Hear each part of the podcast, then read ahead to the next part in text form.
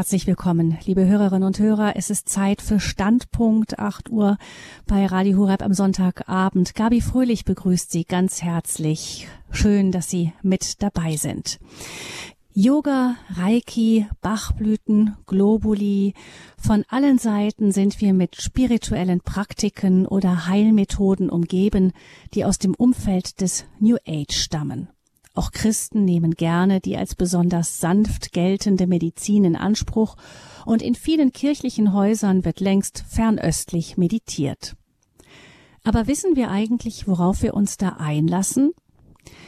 Der katholische Priester Herbert Graf hat sich eingehender dafür interessiert und seine Magisterarbeit über das Thema geschrieben. Inzwischen gibt es die Arbeit auch als Buch mit dem Titel Die New Age Bewegung Wurzeln, Grundzüge, Praktiken.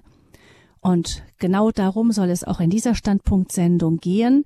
Herbert Graf ist mittlerweile Kaplan in Schaan in Liechtenstein und von dort ist er uns auch heute Abend zugeschaltet. Herzlich willkommen, Kaplan Graf. Guten Abend, liebe Frau Fröhlich, guten Abend, liebe Hörerinnen und Hörer. Kaplan Graf, Sie stammen aus Bayern, aus der Nähe von Altötting, sind aber Priester im Erzbistum Vaduz in Liechtenstein. Sie haben mir gesagt, wie es dazu kam, das wäre eine ganz eigene Sendung. Da könnte man viel drüber erzählen. Ich denke, wir heben uns das jetzt auf. Wir wissen, Sie kommen also aus Bayern, sind jetzt in Liechtenstein. Und Sie haben sich sehr eingehend mit der New Age Bewegung befasst. Sie haben dazu Ihre theologische Arbeit auch geschrieben. Ähm, was hat Sie eigentlich dazu gebracht, sich mit dem Thema so intensiv zu befassen? Eigentlich zwei große Bereiche. Zum einen mal, weil es kaum irgendwelche gute Literatur oder Lehraussagen der Kirche gibt zu diesem Thema. Also es ist scheinbar ein Thema, das die Kirche noch gar nicht wirklich ernst nimmt oder gar nicht weiß, um was es eigentlich in diesem Bereich geht. Vor allen Dingen viele Katholiken wissen es nicht und ähm, gehen zwar sonntags in die Kirche, aber nebenbei machen sie natürlich alle möglichen esoterischen Praktiken.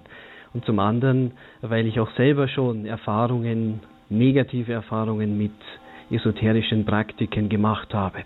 Das sind eigentlich die zwei Gründe.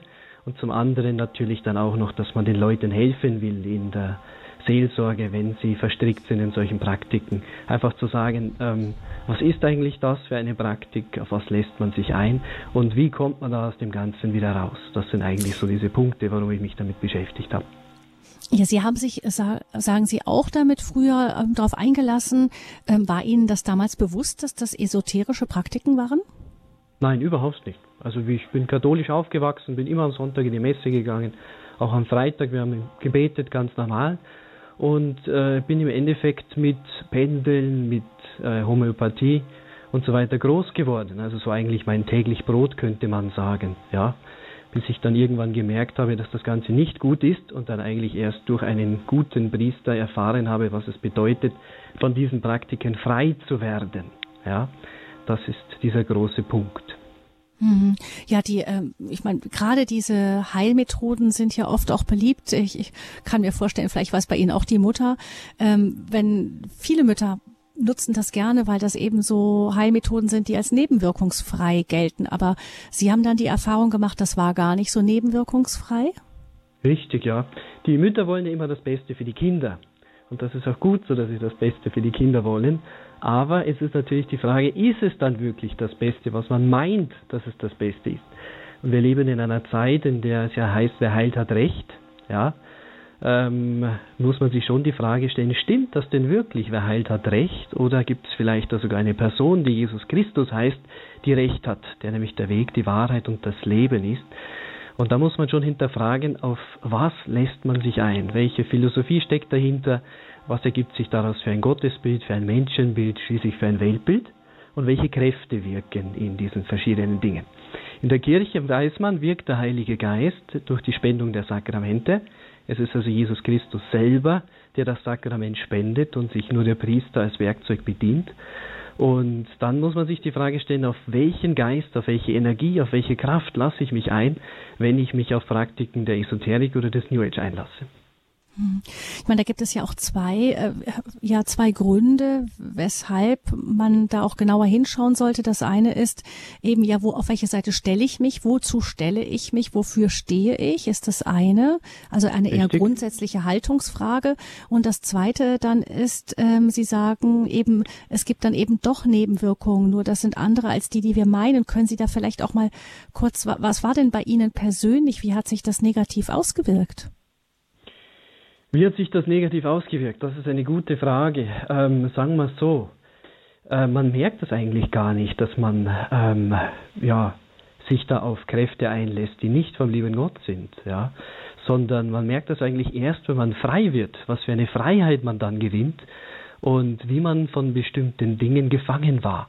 Das ist eigentlich der große Punkt. Also man merkt es eigentlich erst an der, an der, an der Wirkung von dem Ganzen, wenn man davon freikommt, ähm, wo man dann wirklich merkt, hey, jetzt bin ich mal wirklich frei, jetzt weiß ich eigentlich, was Freiheit bedeutet. Ähm, und ähm, dass mich diese Dinge wirklich belastet haben. Also es ist nicht so, dass man das also zumindest war es bei mir so, ja, dass man das merkt, dass man jetzt irgendwie ähm, total schwerfällig ist, depressiv ist oder sonstige Sachen. Also das hatte ich eigentlich nicht, sondern ich bin frei geworden, weil ein Priester mir gesagt hat, dass das nicht in Ordnung ist. Und ich habe die Gnade bekommen, dann wirklich Nein zu sagen zu diesen Sachen, habe dann gebeichtet, ein Priester hat die Sachen durchtrennt und dann merkt man eigentlich erst, wie frei ein Mensch sein kann. Ja? Und erst dann kann man wirklich die Gnade Gottes aufnehmen, dann kann sie wirken dann versteht man eigentlich zuerst wirklich, was lehrt die Kirche, was will die Kirche. Dann kann Jesus wirklich in das Herz kommen, es erfüllen, ja, und man kann sich auf den Weg begeben, immer Christus ähnlicher zu werden, wie es ja auch der heilige Johannes der Täufer gesagt hat, ja, ich muss abnehmen, er muss zunehmen. Das merkt man eigentlich erst, wenn man von diesen Praktiken dann wieder wegkommt, ja. Aber in der Praxis ist es eigentlich so, dass viele Leute zu mir kommen, die Probleme haben, sei es Depressionen, Selbstmordgedanken, Ängste, irgendwelche Dinge, wenn ich dann frage, ja, ähm, haben Sie Kontakt zu irgendwelchen esoterischen, okkulten Sachen, dann sind da meistens ziemlich krasse Dinge mit dabei. Ja, also zum Beispiel Reiki ist so eine Sache. Ähm, eines der gefährlichsten Sachen, Voodoo, dann Hexerei, Zauberei, solche Sachen, das gehört alles in diesen Bereich ähm, der Esoterik mit rein und dann werden die Leute frei und merken eigentlich erst, was sie dann wieder haben an der heiligen Beichte und an den Sakramenten der Kirche. Ja. Mhm. Ja, wie sehr wir mit solchen Sachen auch umgeben sind, das ähm, habe ich jetzt neulich mal wieder gemerkt, auch als ich irgendwie ähm, meine Jungs mich gefragt haben, ob sie irgendwie auf mein Tablet so ein Spiel runterladen durften, so ein Computerspiel. Und ich gucke dann und denke, also ist aber eigenartig, das nennt sich irgendwie Voodoo, irgendetwas war die Firma, mhm, die das genau. produzierte. Also eine, eine und habe ich gedacht, komisch, das war eigentlich völlig wirkte ganz harmloses äh, Spiel, das irgendwie so Geschicklichkeitsspiel halt. Fällt mir dann schwer äh, zu begründen, warum man das nicht spielen sollte, nur weil vorne Voodoo draufsteht. Aber ich habe mich, hab mich natürlich gefragt, warum, warum nennt sich eine Firma Voodoo irgendwas? Also, mhm. und das ist in fast sämtlichen Lebensbereichen taucht das auf. Bücher, Kinderbücher sind voll mit, ähm, mit fast okkulten Gestalten und so. Richtig, also, und Harry Potter ist natürlich Ritzen her ein. Richtig, Harry Potter ist natürlich mit ein großes Einstiegstor in die Hexerei und Zauberei. Also über diese Harry Potter Bücher oder auch die Filme, die es gibt, ja, werden die Kinder unbewusst einfach ähm, dahingehend geführt, dass sie irgendwelche Zauberformeln nachplappern, ja, dass sie sich mit verschiedenen Dingen beschäftigen.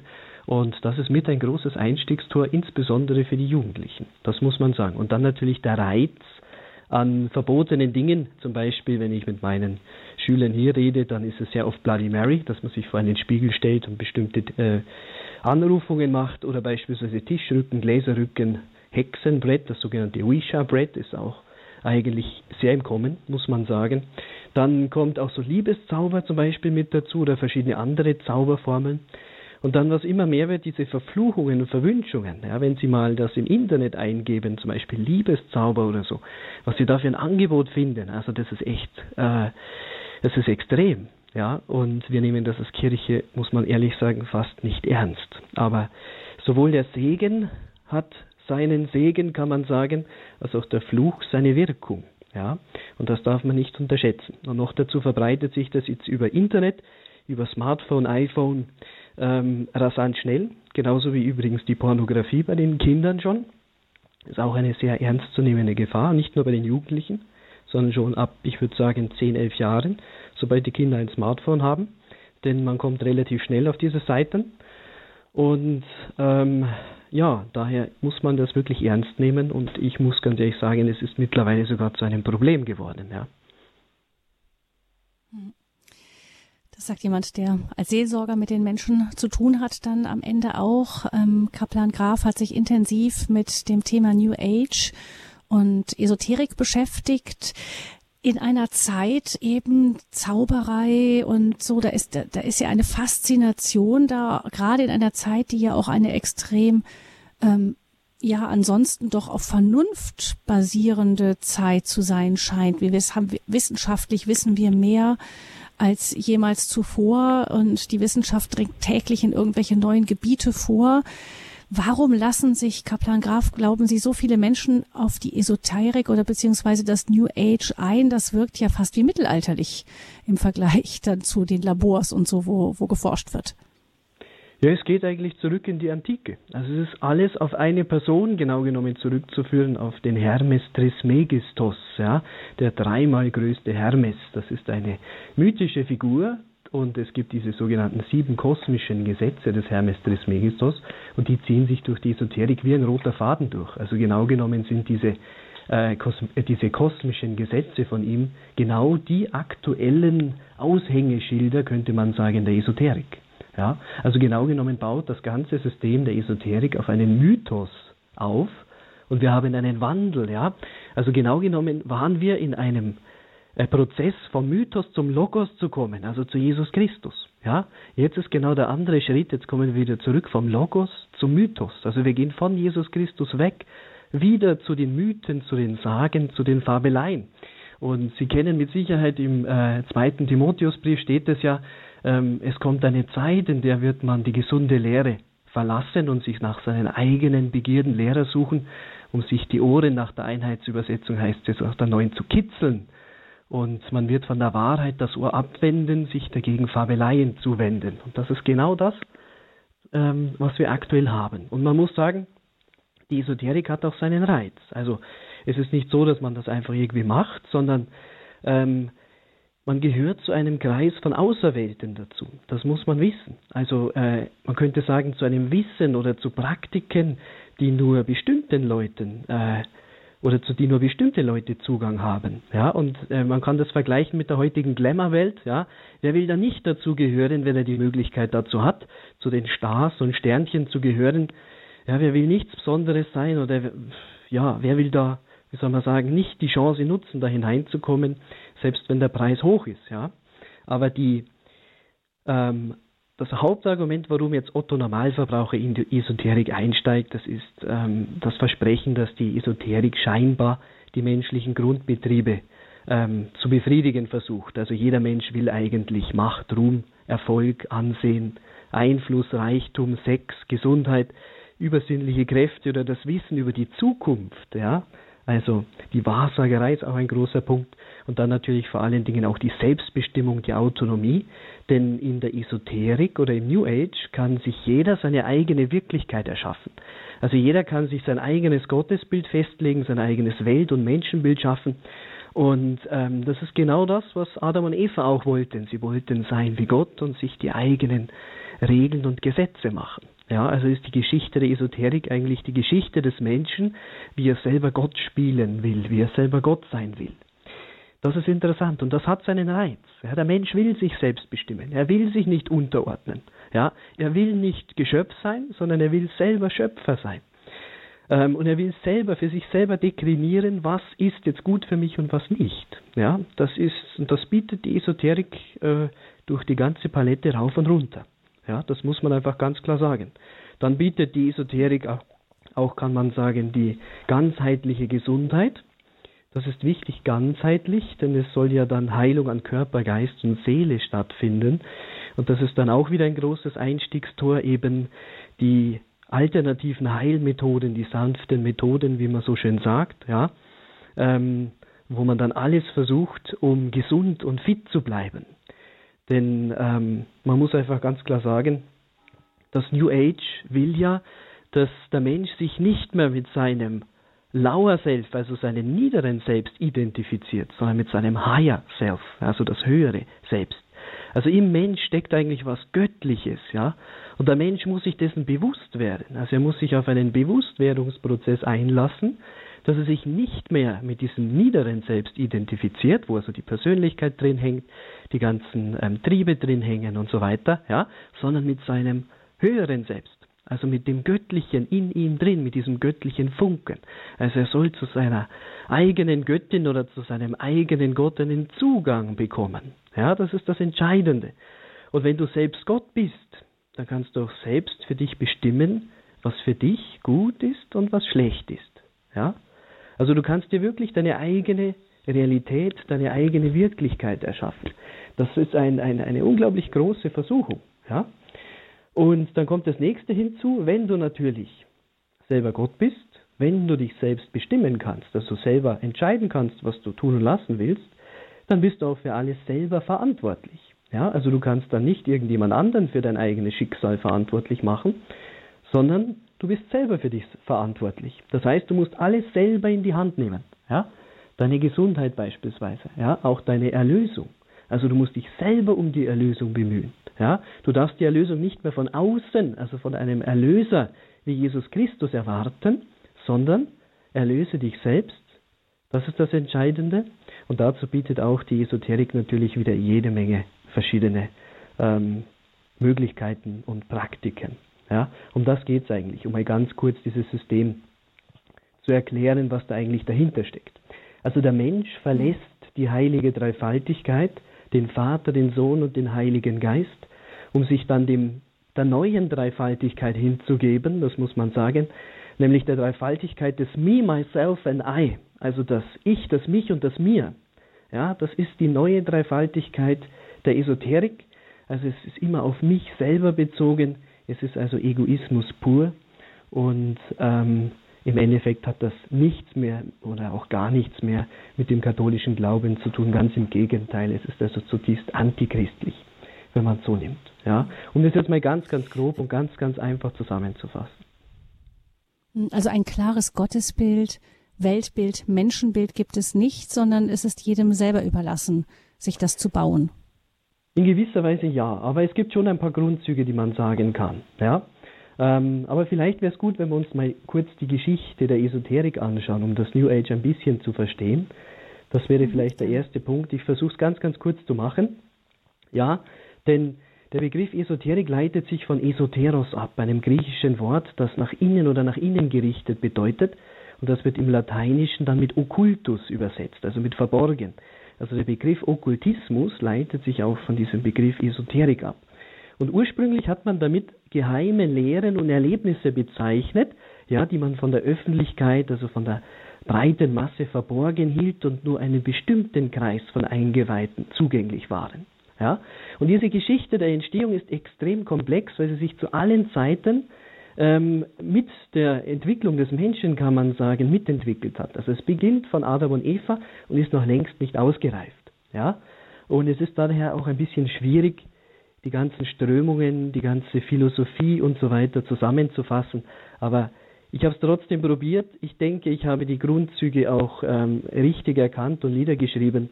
Aber man muss wissen, wir haben sehr viele religiöse Elemente mit drin, beispielsweise aus dem Hinduismus, dem Buddhismus, dem Tantrismus, dem Taoismus, Schamanismus natürlich ganz groß, die Urreligion, ja. Dann haben wir philosophische Elemente mit drin, die Hermetik, die Gnosis, die Theosophie, die Anthrosophie, die Astrologie vor allen Dingen, die, und das muss man auch, das ist wichtig, von der wissenschaftlichen Astronomie abtrennen muss. Ja?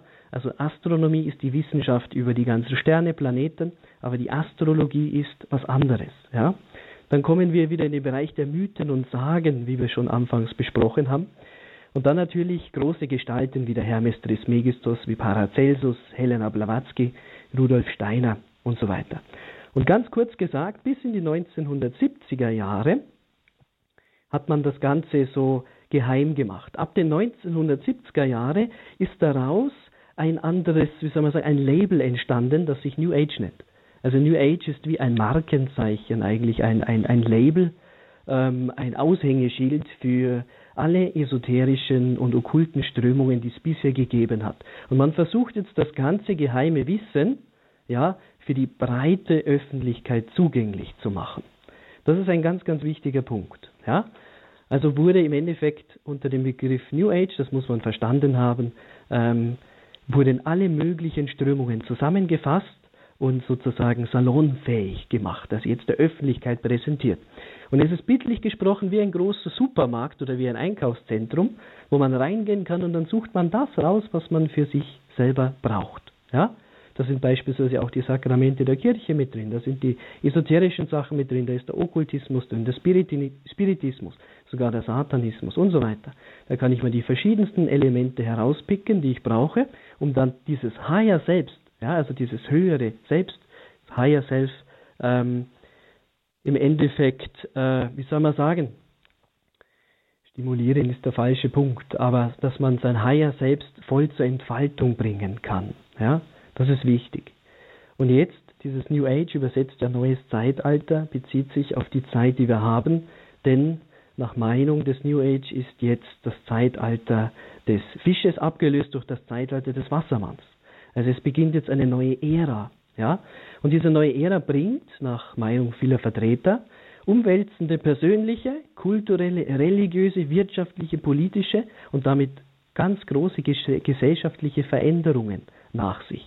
Also im Endeffekt könnte man sagen, das gewalttätige Fischezeitalter ist vorbei und jetzt kommt die Ära der Liebe und des Lichtes und die Zeit der wahren Befreiung des Geistes. Ja?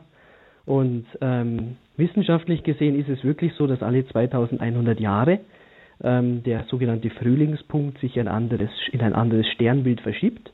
Also es ist das Sternbild des Fisches, hat sich abgelöst durch den Wassermann, das stimmt. Aber dass man daraus dann ein, eine Art Menschheitshoroskop macht, ähm, da wird eine Grenze überschritten, wo ich sage, da geht es schon in den Bereich einer Ideologie. Ja, das muss man sagen. Und das ist eigentlich so dieser große Punkt, mhm. um das unterhalten wir uns. Ja? Also die, das New Age fasst sozusagen alles, was zur Esoterik gehört, weil ähm, Sie werden es immer wieder merken, ich spreche mal von Esoterik, mal von New Age. Ja? Aber unterm Strich ist es das Gleiche, nur dass sozusagen New Age ein, ein, ein Label, ein Markenzeichen von den verschiedensten Praktiken an sich ist. Ja? Um es mal ganz mhm. kurz geschichtlich zu sagen. Und daraus ergibt sich jetzt, ja. Bitte, Frau Friedrich, Sie wollen was sagen. ähm, ja, also das heißt genau, das ist der geschichtliche Rückblick. Es reicht bis in die Antike herein und hat jetzt mit dem New Age ein neues Label bekommen. Ähm, und mir scheint, Sie sagten, das ist wie ein Supermarkt. Man, man kann also auch sagen, ich bin katholisch, ich gehe in die heilige Messe und dann wird jemand, der also im New Age zu Hause ist, sagen, schön, wenn dich das glücklich macht, immer so Hauptsache, das andere ist gleichgültig. Richtig, ja. Das kann man so sagen, ja. Mhm. Es, ist, es mhm. gibt keine objektive Wahrheit mehr in dem Sinne, sondern jeder kann machen, was er will. Ja, jeder muss seinem höheren mhm. Selbst folgen und jeder weiß selbst, was er zur Entwicklung dieses höheren Selbst braucht. Ja, und alles, was von außen kommt, also sprich diese ganzen esoterischen Praktiken, magische Sachen, äh, beispielsweise auch die Astrologie, Channeling und so weiter, ja, das, das dient nur als Hilfe, als ein Mittel oder ein Werkzeug für die Entfaltung des eigenen höheren Selbst. So kann man es an sich ähm, eigentlich sagen. Ja? Genau. Jetzt kommen wir doch nochmal zu dem Gottes- und Weltbild, Menschenbild scheint ja eben dann auch sehr schillernd und nicht klar greifbar zu sein, sondern jeder sucht sich selber heraus, was er für richtig hält. Ja, also kurz gesagt, der Mensch selber ist ja Gott. Das ist schon mal äh, wichtig zu wissen. Jetzt ist die Frage, in welchem Zusammenhang steht das natürlich mit dem, mit dem ganzen anderen, also sprich mit dem Kosmos, mit der Natur, mit den Tieren, mit den Pflanzen und so weiter. Ja? Dazu, dazu kommen wir. Also das Gottesbild an sich geht davon aus beim New Age, also wir haben es nicht mit einem persönlichen Gott zu tun, ja, sondern mit einer Art unpersönlichen Urgrund. Und dieser Urgrund ist eine Art Energie, ja, oder eine Art Geist. Aber das ist keine ähm, Energie, die man physikalisch messen kann. Ja, also bitte nicht verwechseln mit dieser physikalischen Energie, die man feststellen kann, ja, die auch in Festkörpern beispielsweise drin ist, weil alles irgendwie aus Energie besteht. Aber die kann man definitiv physikalisch auch nachweisen. Hier geht es einfach um eine Energie, die physikalisch nicht messbar ist und die sich auch unserem Zugriff, also unserem wissenschaftlichen Zugriff, ähm, entzieht. Das muss man wissen. Ja? Und dieser ganze Urgrund ist sozusagen eins. Also die ganze Welt, alles was existiert, ist eins mit diesem Urgrund. Ja? Alles ist sozusagen herausgeflossen, was existiert aus diesem Urgrund. Also alles, was wir sehen, was da ist, was existiert, ist eigentlich nur eine unterschiedliche Erscheinungsform dieses einen göttlichen Prinzips. Verstehen Sie, was ich damit meine? Also es geht nicht um einen Schöpfer, der sich äh, zeigt in, also der, der auch von sich etwas zeigt in seinen Geschöpfen, sondern ähm, da ist der Zusammenhang ist anders zwischen dem Urgrund und dem Bild. Das ist wie eine Spiegelung sozusagen. Ja, es ist ähm, der Mensch ist eine Art Ausfluss aus dem Göttlichen. Ja, also der Mensch ist eigentlich nicht wirklich ein Individuum, wie wir es kennen, mit einer Persönlichkeit, mit einem Namen und so weiter, sondern er ist an sich nur eine Erscheinungsform des Göttlichen. Genauso wie übrigens die Tiere, die Natur und alles andere, was es gibt. Ja? Das ist wichtig. Und diese Energie ist eine ewig zyklisch fließende Energie. Also es ist nichts Statisches, sondern das bewegt sich und sie wird auch oft als Prana, Chi oder Ki beispielsweise bezeichnet. Ja? Und das ist ganz wichtig. Und alles, und das ist der nächste Schritt, alles, was es gibt, hat eine Art Seele. Also alles ist göttlich. Ja? Also kann alles miteinander auch in Kontakt treten. Das heißt, wenn äh, der Mensch kann beispielsweise mit Tieren in Kontakt treten. Der Mensch kann mit Pflanzen in Kontakt treten. Das hat Bach zum Beispiel gemacht. Ja? Bach war ein feinfühliger Mensch und er konnte die Schwingungen der, der Pflanzen ähm, spüren. Daraus hat er dann unter anderem auch seine Bachblütentheorie entwickelt. Das ist auch ganz wichtig. Also er konnte wirklich mit diesen Pflanzen kommunizieren. Ja? Also alles ist sozusagen da, alles hat ein Bewusstsein, alles ist eins, alles gehört zusammen. Der Mensch gehört, ist auch nur wie eine Faser in diesem ganzen, ähm, in diesem ganzen, wie soll man sagen, äh, in dieser ganzen Natur. Also er steht nicht über der Natur, mhm. er ist nicht Krone der Schöpfung, ja, und er hat nicht den Auftrag von Gott, die Welt zu bebauen und zu behüten, ja, sondern er ist einfach nur ein Teil, wie alle anderen Teile, die aus Energie besteht, ja, und die in einem energetischen Zusammenhang mit allem, was existiert, steht. Das ist ganz wichtig zu wissen, mhm. ja, das ist ganz, ganz wichtig. Wenn wir jetzt und die, vielleicht bitte. mal, ja, ja, sprechen Sie zu Ende, Entschuldigung. Und die unterschiedlichen Formen, die es gibt, also wenn ich einen Mensch sehe, ein Tier oder auch Engel nehme beispielsweise, ja, dann sind das alles eben diese, äh, diese Erscheinungsformen des Göttlichen. Man spricht Manifestation, sagt man dazu, aber ähm, das ist ein bisschen schwierig, das zu erklären. Ja, also alles hat eine unterschiedliche Schwingungs Schwingungsfrequenz. Ja, die höchste Schwingungsfrequenz, also die höchste Energiestufe, kann man sagen, ist eine geistartige. Die niedrigste ist Materie. Das heißt, alles, was es gibt, unterscheidet sich nur in dem Sinne, dass es unterschiedliche Schwingungsfrequenzen hat. Das heißt, mein Ziel muss es sein, meine Schwingungsfrequenz so schnell wie möglich zu erhöhen, ja, damit ich in eine Geist, damit ich in die geistartige Sphäre hinaufsteige. Verstehen Sie, was ich meine? Das ist ganz, ganz wichtig. Mhm. Ja? Und das heißt auf gut Deutsch, wenn ich mein Higher Self, ja, mein höheres Selbst, wenn ich das zur Vollendung bringen will, dann muss ich schauen, dass ich meine Schwingungsfrequenzen erhöhe. Und das mache ich beispielsweise zur Vermittlung von Energien. Ja? Wenn man Reiki anschaut, Vermittlung von Energie. Ja? Es geht darum, wieder einen Energieausgleich zu schaffen. Ja? Wenn ich zum Beispiel Bachblüten nehme, geht es darum, dass ich mir die Schwingungen von den Pflanzen, die auf das Wasser dann übertragen werden, ja, dass ich mal dann, äh, wenn ich das trinke, dass meine Schwingungsfrequenz erhöht wird. Ja, das heißt, dass ich immer mehr vom Materiellen in das Geistige aufsteige. Auch ein Engel ist, ist nur eine andere Erscheinungsform, also hat eine höhere Schwingungsfrequenz wie der Mensch. Ja, und eines Tages wird der Mensch in diesem ganzen Prozess der, der ja fließt, ja, in diesem Prozess der Wiedergeburt, der Reinkarnation und so weiter, auch einmal diese Stufe eines Engels haben. Verstehen Sie, was ich meine? Das ist ganz, ganz wichtig. Ja? Hm. Das muss man verstanden ja, haben, sonst versteht man diese ganzen Praxis. Äh, diese, hm. bitte. Ja, vielleicht nochmal zur Unterscheidung zu dem ähm, zum Christlichen. Wenn wir jetzt zum Beispiel nehmen, Sie sagten, Bach war ein feinfühliger Mensch und er konnte da bei den Blüten etwas spüren. Ich habe mich Richtig. dann gefragt, gut, wir hatten jetzt zum Beispiel im ähm, in, auf kirchlicher Seite zum Beispiel Hildegard von Bingen, die auch so einen ganz besonderen Draht zur Natur, könnte man sagen, hatte also die auch etwas sah und spüren konnte oder sehen konnte, was äh, die normalen Menschen neben ihr nicht sehen konnten, so. Ähm, wo ist denn da der Unterschied? Das ist schwierig, denn jetzt vergleichen Sie zwei verschiedene Praktiken, die andere Ansätze haben. Das ist jetzt wirklich schwierig zu sagen. Ja, also mhm. zum einen bei Bach ist es wirklich so, er war ein feinfühliger Mensch, er konnte, die, er konnte die Schwingungen der Pflanzen spüren und hat eben dann diese Theorie der Bachblüten entwickelt, wo eben, wie gesagt, diese Schwingungen der Pflanzen auf das Wasser übertragen werden und wo ich mir im Endeffekt Schwingungen antrinke, dass ich meine eigene Schwingungsfrequenz erhöhe. Das ist eigentlich das System, das in der Bachblüten steckt. Ja? Bei der Hildegard-Medizin ist es wieder ganz anders. Ja? Ähm, das wäre jetzt das wäre vielleicht ein Punkt, den man später dann diskutieren könnte. Vorher müsste man noch ja. äh, einige andere Dinge klären. Na, ich, ich um meinte, es ging jetzt gar nicht so um die es ging gar nicht so sehr um die Medizin, sondern um den Ansatz, dass ähm, Hildegard ja auch eine, ein Mensch war, der, der, der sozusagen in eine geistige Ebene hinüberschauen konnte. Aber, aber dennoch ist es ja vom Christlichen, sagen Sie her, etwas ganz anderes. Ja, ist es, weil die Initiative bei der heiligen Hildegard geht von Gott aus. Ja, Gott hat ihr mystische mhm. Visionen geschenkt.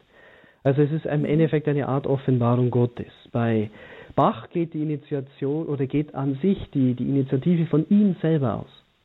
Ja, das ist der große Unterschied zum einen. Ja, und dann muss man natürlich mhm. bei der heiligen Hildegard unterscheiden.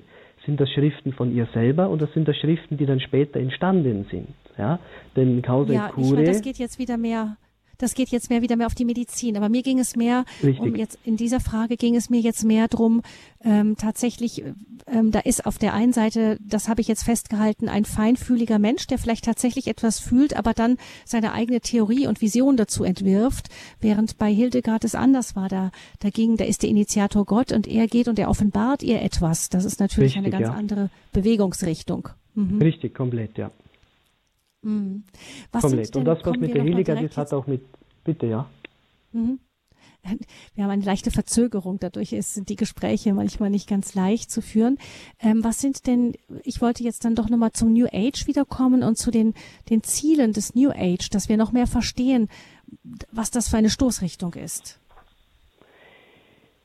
Das, ja, ist schwierig zu sagen jetzt, weil man müsste erst noch das Menschenbild und das Weltbild durchleuchten um das zu verstehen, wenn man dann auf die Ziele kommen möchte. Mhm. Ja, mhm. also okay. wenn ich das nur kurz ausführen darf, ja, ähm, der Mensch ist als göttliches Wesen, der dann verschiedene Körper hat. Also er hat vier grundlegende Körper nach Meinung des New Age und vier höhere spirituelle Körper. Ja, und zu den vier grundlegenden Körpern gehört jetzt mal der physische Körper, dann gehört der sogenannte Ätherleib dazu. Ja, in dem sitzen die Lebenskräfte des Menschen.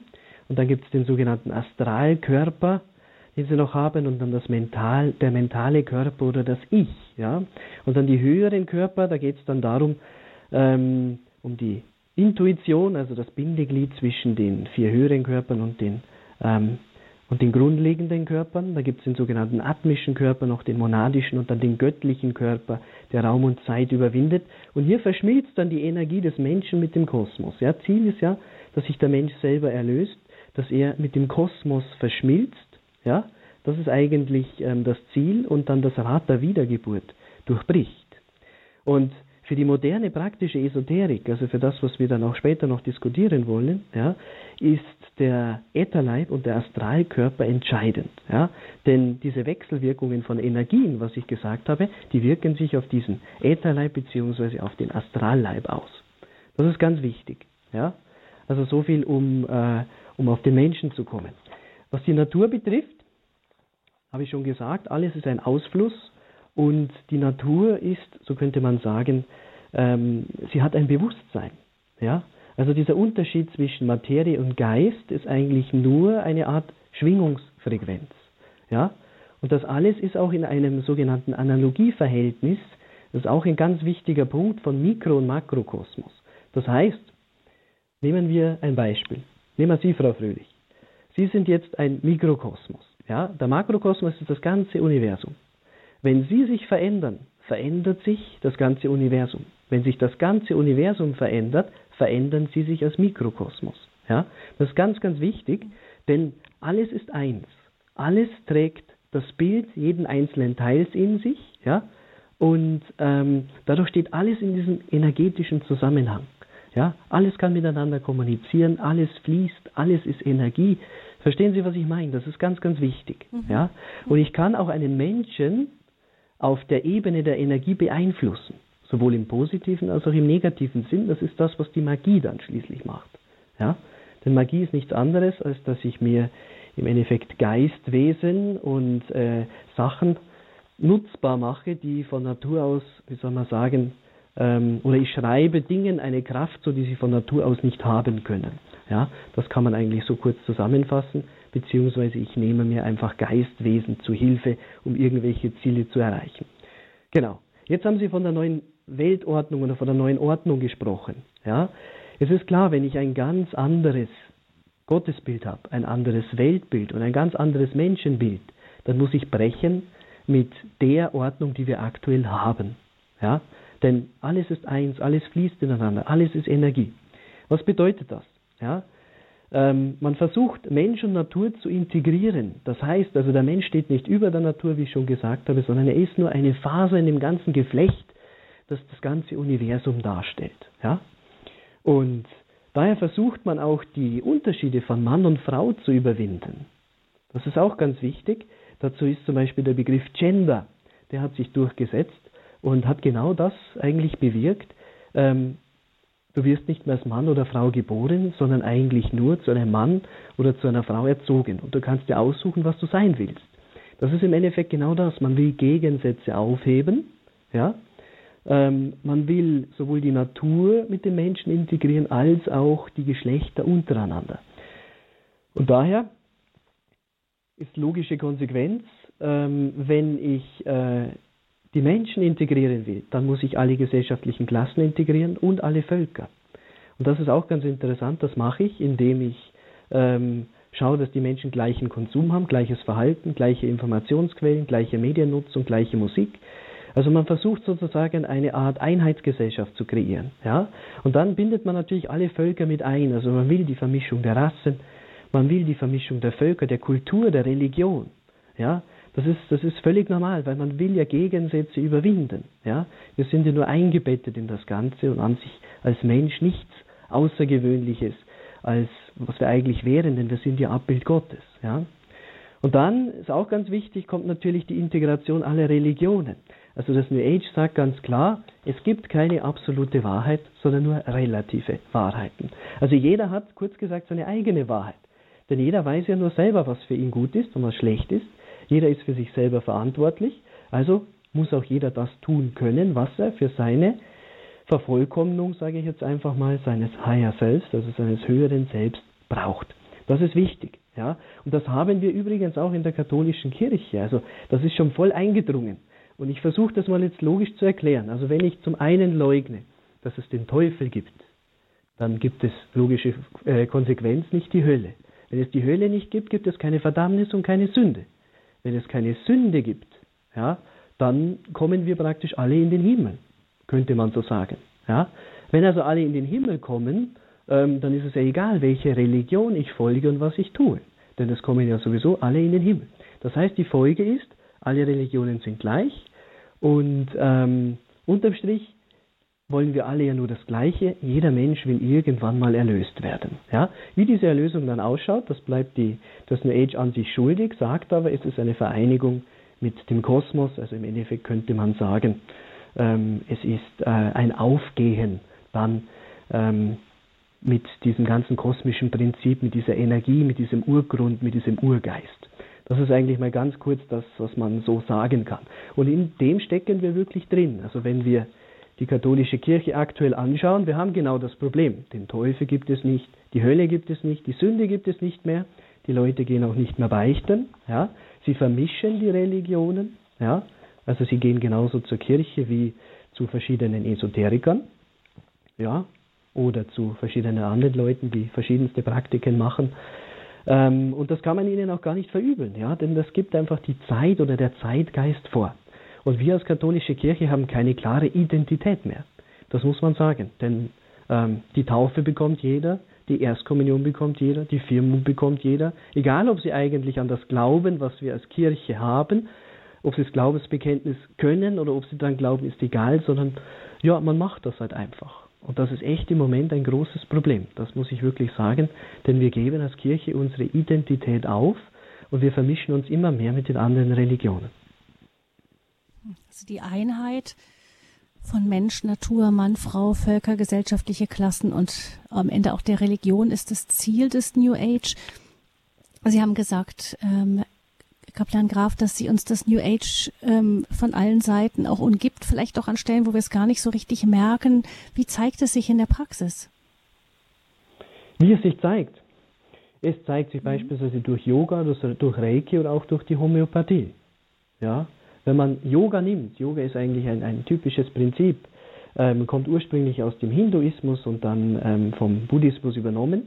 Aber ähm, wenn man dieses Wort Yoga, das von der Sanskrit-Silbe Yui kommt, mal anschaut, dann heißt das ins Joch spannen bzw. vereinigen. Jetzt müsste ich sagen, okay, wenn das heißt ins Joch spannen und sich vereinigen, ähm, mit wem vereinige ich mich und bei wem spanne ich mich ins Joch? Das ist eigentlich die erste Frage, die wir uns stellen sollten bei Yoga oder die äh, sich jeder, der Yoga macht, äh, stellen sollte. Aber tun die wenigsten leider. Ziel ist es nämlich beim Yoga, dass man sich mit dem Kosmos, also mit dem Brahman heißt es im Hinduismus vereint, ja, sich mit fernöstlichen Gottheiten, kann man sagen, vereint, um diese kosmische Energien, Prana genannt, aufzunehmen und auch die Chakren zu aktivieren. Ja. Und Ziel des Yoga ist es, Zugang zu seinem höheren Selbst zu bekommen, also das Bewusstsein zu erweitern und schließlich auch das Karma abzutragen, um äh, das Rad der Wiedergeburt zu durchbrechen. Also das ist Yoga an sich, ja, oder das ist das, der ursprüngliche Gedanke des Yoga, so wie sich das auch Patanjali, ähm, der Begründer des Yoga, eigentlich gedacht hat, ja, um es mal so zu Kann nennen. Kann man denn auch also, das Yoga, kann man das Yoga auch als reine, äh, sagen wir mal, turnerische Entspannungsübung nehmen? Ich persönlich sage nein. Ich weiß, dass das gemacht wird. Ich weiß, dass viele dann ähm, anstatt ein Mantra, das sie sprechen, also das sind so Silben ähm, von Götternamen, wie zum Beispiel Aum oder Om, ja, das sind im Endeffekt Anrufungen von verschiedenen Gottheiten.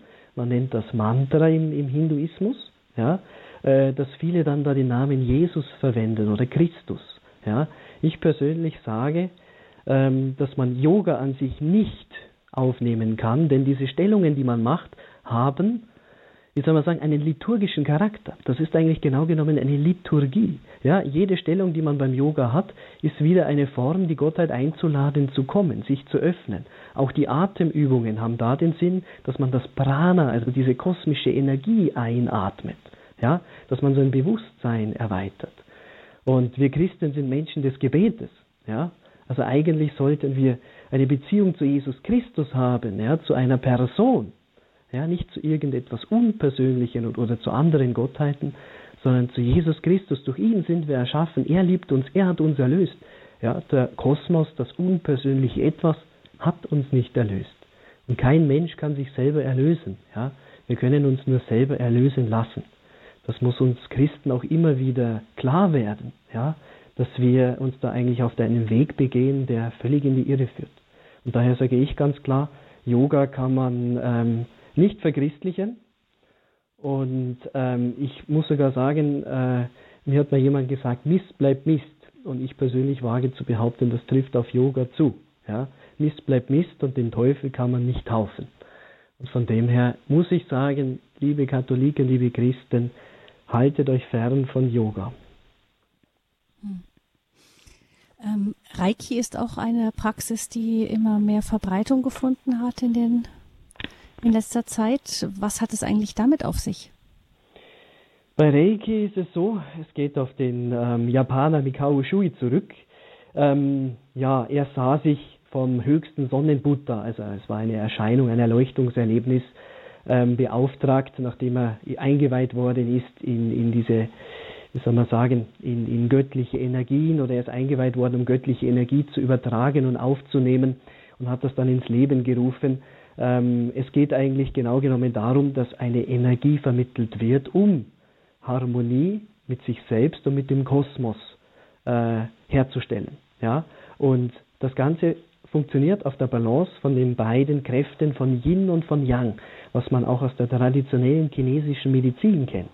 Also wenn Sie zum Reiki-Master gehen, dann vermittelt er eine Energie, also er zapft eine Energie an, das ist diese kosmische Energie, er vermittelt die, um diesen Fluss von Yin und Yang oder diese beiden komplementären Kräfte wieder in Einklang zu bringen, damit die Energie Qi, ja, also das heißt ja Reiki oder Qi genannt, ja, ähm, damit diese Energie wieder fließen kann und die Chakren sich öffnen und ähm, wie soll man sagen, ja, dann der Mensch wieder sich voll und ganz auf diese Harmonie von, äh, von Mikro- und Makrokosmos, muss man hier nennen, ähm, findet oder ähm, wieder auf, diese, e, auf dieser Ebene ist. Ja? Und das funktioniert übrigens auch bei Tieren, Pflanzen, kann man sogar an die Technik weitergeben, diese Energie. Also es ist ganz interessant, wenn man sich damit beschäftigt. Aber wie gesagt, es ist nicht der Heilige Geist, mit dem man da hantiert. Ja? Denn der Heilige Geist ist eine Person. Er wird vermittelt vor allen Dingen durch die Sakramente der Kirche. Ja? Und nicht durch irgendeine unpersönliche Energie, die man anzapft. Das muss man wissen. Ja? Um ganz kurz Reiki zu erklären. Also es gibt ähm, viele Praktiken, die immer wieder auch heiß diskutiert werden. Ich denke, Kaplan Graf, dass wir jetzt doch auch unseren Hörerinnen und Hörern die Gelegenheit geben, sich mit an dieser Sendung zu beteiligen. Vielleicht haben Sie auch Fragen, wird in Ihrer Familie oder Sie selber so etwas praktiziert, wo Sie sich nicht sicher sind. Ähm, ist das eine, eine problematische Praxis oder ist das unbedenklich oder Sie haben auch eigene Erfahrungen gesammelt, die Sie uns mitteilen möchten? In dieser Standpunktsendung geht es um das New Age, um die Wurzeln, die Grundzüge, die Praktiken und ganz besonders geht es um die esoterischen Praktiken, die auch in unserer Zeit sehr verbreitet sind. Sie können anrufen in dieser Sendung unter 089 517 008 008. Das ist die Nummer zur Standpunktsendung über New Age und Esoterik mit Kaplan Herbert Graf aus Schaan 089 517 008 008.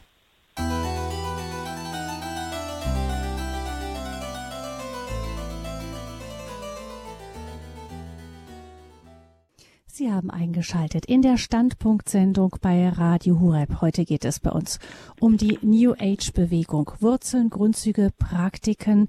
Das gleichnamige Buch hat Kaplan Herbert Graf aus Schad geschrieben. Er ist unser Gast in dieser Sendung hat sich persönlich intensiv mit der New Age Bewegung beschäftigt. 089 517 008 008, das ist die Nummer zu dieser Standpunktsendung und die hat gewählt Herr Leupi, der uns aus der Schweiz anruft. Guten Abend, Herr Leupi. Ja, grüß Gott miteinander, guten Abend. Also, wenn ich dieses Thema höre, dann stehen mir meine drei Haare, die ich noch auf dem Kopf habe, zu Berge. Meine liebste Frau, die ich gehabt habe, die war oft immer psychisch krank, sagt man so, gell, und musste oft in die Klinik und ich wollte ihr helfen. Und dann hat man mir geraten, ich soll doch Reiki machen. Also habe ich Reiki gemacht und zwar gleichzeitig den ersten und den zweiten Grad. Dann habe ich das Gefühl gehabt, so, jetzt kann ich alles, jetzt kann mir gar nichts mehr passieren. Also so ein Stolz ist dann noch in mich hineingekommen. Das habe ich aber erst viele Jahre später gemerkt. Dann, nicht lange danach, habe ich eine Hirnblutung gehabt. Ich war im Koma und im Koma durfte ich Jesus sehen die wirkliche, die wirkliche Wahrheit. Und, und dann, aber später ging dann auch durch meine Schuld auch die Ehe kaputt. Und dann hat meine liebste Frau sich noch selber zu viele Medikamente hat sie gegessen und ist verstorben. Also ich kann sagen, eine Katastrophe, ein Tsunami, ja. Und dann konnte ich später mal zu Pater Josef Bill in die Exerzitien gehen. Und da hat es auch Menschen, zu denen man gehen konnte fürs Gebet. Und dann ging ich zu einem Mann aus Deutschland, der war aus der Erneuerung und dann hat er mir gesagt, was ist denn dein Problem? Dann habe ich gesagt, ja, in meinem Leben ist mir alles kaputt gegangen. Da hat er mich gefragt, ja, hast du dich mit okkulten Sachen abgegeben? Und ich, naiver Mensch, ich habe gesagt, nein, nein, habe ich gesagt, nur Reiki habe ich gemacht. Und dann hat er gesagt, Jesus zeige ihm, man habe mir ein Teufelszeichen auf den Kopf gemacht. Und dann mhm. habe ich gedacht, meine Güte, das ist ja furchtbar. Habe ich gesagt, kann man denn das wieder wegmachen?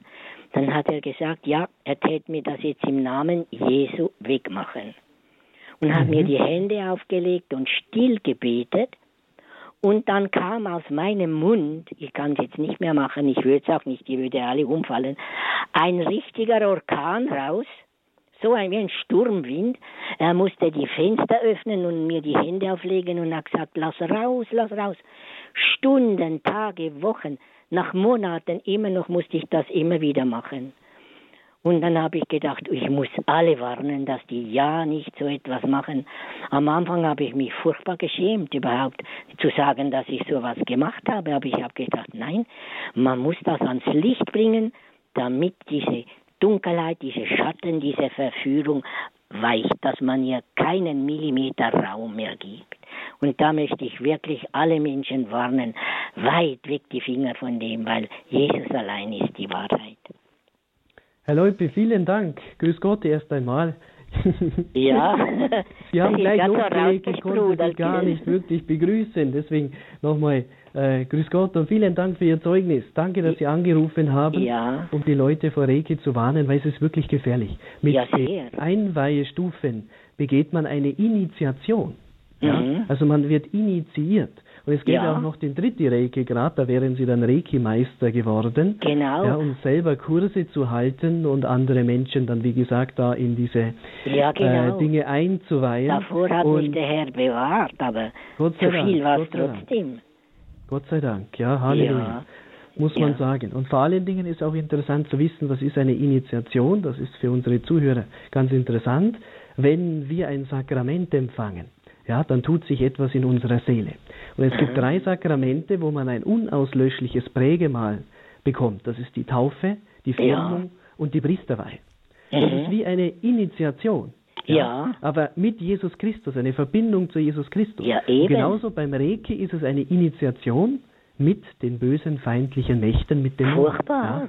Ja. ja. Und sie mussten das am eigenen Leibe spüren und deswegen vielen Dank für Ihr Zeugnis und Lob und Preis und Dank sei Gott, dass er sie befreit hat. Halleluja. Ja, und eben meine Frau, das tut mir heute noch immer weh im Herzen, aber ich, zum Glück gibt es Jesus, der in, in, ich kann in sein Erbarmen alles hineinlegen. Genau, möchte, Gott sei Dank. Ja, danke Ihnen auch vielmal, dass Sie dieses Thema da ähm, bringen. Ja, das ist ganz wichtig. Ja, gerne. Gell, ja, das müsste man Dank. den Kindern schon in der Schule lernen. Sollte man, aber da haben die Eltern meistens etwas dagegen, wenn man solche Themen anspielt. Also schönen Abend, alles Gute und vielen Dank für Ihren Beitrag. Alles Gute, Herr Leupi, ja, alles, alles Gute. Vielen auch. Dank. Ja, gerne. Wiederhören. Adieu. Wir kommen nach Köln zu Herrn Paas, den ich auch ganz herzlich in dieser Standpunktsendung begrüße. Grüße Sie. Guten Abend, Herr Paas. Ja, grüß Gott. Ja, ich habe mal eine Frage und zwar, ähm, mit diesem Harry Potter, das habe ich jetzt schon links, aber wie ist das, ähm, die Kindersendung, wie Bibi Blocksberg und sowas, da ist ja auch schon was mit Texten und sowas. Richtig, mhm. ja. Richtig. Ich, bitte, ich lasse Sie ja. ausreden, Herr Paas. Ja, das war eine Frage. Und dann habe ich ähm, eine andere äh, Frage wegen dem, äh, es gibt das Ruhegebet von Peter Dickhoff, da hat man ja auch so eine so eine Haltung wie Art wie Yoga oder sowas, ob das okay ist oder nicht. Wenn, ja, wenn Sie es kennen. Grüß Gott, Herr Paas. Ja, ja, vielen Dank für Ihre Frage. Ähm, ich kenne es, das Jesusgebet. Es ist sozusagen, ähm, man atmet ein und sagt Jesus und dann atmet man aus und sagt Christus, glaube ich, oder? Ist das nee, bei dem Ruhegebet, da sagt man, da sagt man nur Jesus zum Beispiel. Äh. Sagt man nur und Jesus. Und keine bestimmte Atemtechnik. Äh, Genau. Nein, es ist also, mhm. wenn man, wenn man Jesus, diesen heiligen Namen, der uns mhm. gerettet hat, wenn man ihm die Ehre gibt, dann ist das überhaupt kein Problem. Ja, okay. aber bitte ja. nicht mit speziellen Stellungen äh, jetzt machen aus dem, aus dem Yoga, sondern setzen Sie sich einfach hin oder am besten ist, gehen Sie zur Anbetung, ja, Mhm. Ähm, und, und gehen Sie vor den äh, oder gehen Sie vor den Tabernakel, wenn, wenn es keine Anbetung gibt. Mhm. Und äh, loben und preisen Sie den Herrn, das ist wichtig. Und äh, meditieren Sie diesen Namen Jesus, ja, das ist an sich nicht schlecht. Aber es darf halt auch kein Mantra werden in dem Sinne, dass man mhm. versucht, dann Macht über diesen Namen zu bekommen. Ja? Also es ist mhm. immer, ähm, also es, es gibt zwei Dinge. Zum einen, wenn die Initiative von Gott kommt, ja, das heißt, wenn wir Gott um etwas bitten und Gott geht auf uns zu, dann ist das der richtige Weg. Ja, weil das ist dann die Gnade. Wenn wir aber versuchen, etwas Magisches mit Gott zu tun, ja, ihn zu zwingen, bestimmte Dinge zu tun, ja, wie in, in, in der Magie, ja, dass man sozusagen Besitz über Gott hat, dann wird es gefährlich.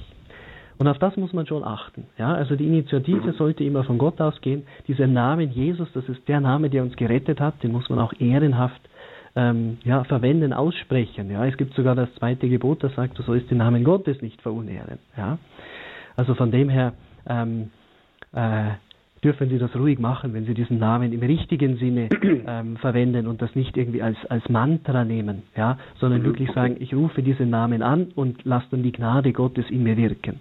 Ja, das ist das Entscheidende. Ja. Also dann geht die Initiative geht von Gott aus, er schenkt dann das, was er schenken will und ich nehme ihn nicht magisch in Besitz, ja, wie wenn ich jetzt ein Bild habe und jetzt gehört mir diese Gottheit und ich kann über sie verfügen. Das wäre falsch. Das mhm. ist das typische okay. magische Verständnis. Aber so können Sie es machen. Gell, Herr Pars? Mhm. Okay, danke. Vielen herzlichen Dank gell, für Ihren Beitrag. Danke. Guten Abend. Danke. Guten Abend. Ja, ich möchte doch noch mal ganz kurz anschließen an das, was Herr Paas gesagt hat, Kinderbücher. Ähm, wir sind jetzt natürlich auch ähm, alle mit der kleinen Hexe groß geworden und ähm, haben Märchenbücher gehört, in denen auch äh, Kobolde, Hexen, Gnome und so weiter vorkamen. Ist das denn alles schon gleich zu verwerfen oder ähm, oder kann man sagen, nur ja, also ähm, wenn man die kleine Hexe hört, das ist einfach eine Kindergeschichte und ein bisschen Fantasie darf doch sein von Ottfried Preußler, ja. Richtig, genau. Nein, also bitte, wir dürfen nicht alles verteufeln. Also auf keinen Fall. Mhm. Also wir haben einen gesunden Menschenverstand und besonders wenn man sich auch zum Beispiel die Brüder Grimm anschaut, ja, die ja wunderbare Geschichten haben. Ähm, aber es soll eine Botschaft vermittelt werden durch diese Geschichte, ja. Und gefährlich wird es dann, wenn es uns in eine Richtung führt, die uns von Gott wegbringt. Ja, wenn ich jetzt anfange, auf einmal Zauberformeln nachzusprechen beispielsweise, dann wäre es ein Punkt, wo ich sage, da, das geht jetzt zu weit. Ja, wenn man sich das anschaut, wenn man sich daran erfreut und weiß, dass das eigentlich nur erfundene Gestalten sind, ja, wenn ich jetzt Bibi Blocksberg nehme beispielsweise, mhm. oder eben dann die kleine Hexe von Ottfried Preußler oder der kleine Wassermann und so weiter, ja. Mhm. Also das sind einfach, wie soll man sagen, auch schöne Geschichten, ja, wo man auch viel lernen kann aus dem Ganzen. Und das sind einfach, es gehört auch zum, zum Kulturgut in gewisser Weise dazu. Also bitte dann nicht alles verteufeln. Nur dann, wenn man eine Grenze überschreitet und, wie soll man sagen, ähm, sich beispielsweise jetzt an Kobolde weiht oder sich irgendwelche Engelnamen ähm, da äh, aneignet, dann muss man, dann muss man aufpassen als Eltern, ja, dass das bei den Kindern nicht so weit geht, weil die Gefahr ist dann schon groß. Also es gibt da, da Grenzen, da muss man einfach hinspüren auch und immer wieder wach sein, was, worum geht es jetzt wirklich. Dann kommen wir jetzt zu einer Hörerin, äh, Frau Petra, die uns aus Unterfranken anruft. Ich grüße Sie. Grüß Gott. Schönen guten Abend.